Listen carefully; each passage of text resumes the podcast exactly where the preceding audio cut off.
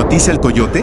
Increíble las historias que giran en torno a este animal. Por ejemplo, se dice que su saliva paraliza a las gallinas alrededor de los árboles para que éstas caigan y fácilmente sean atrapadas por él mismo.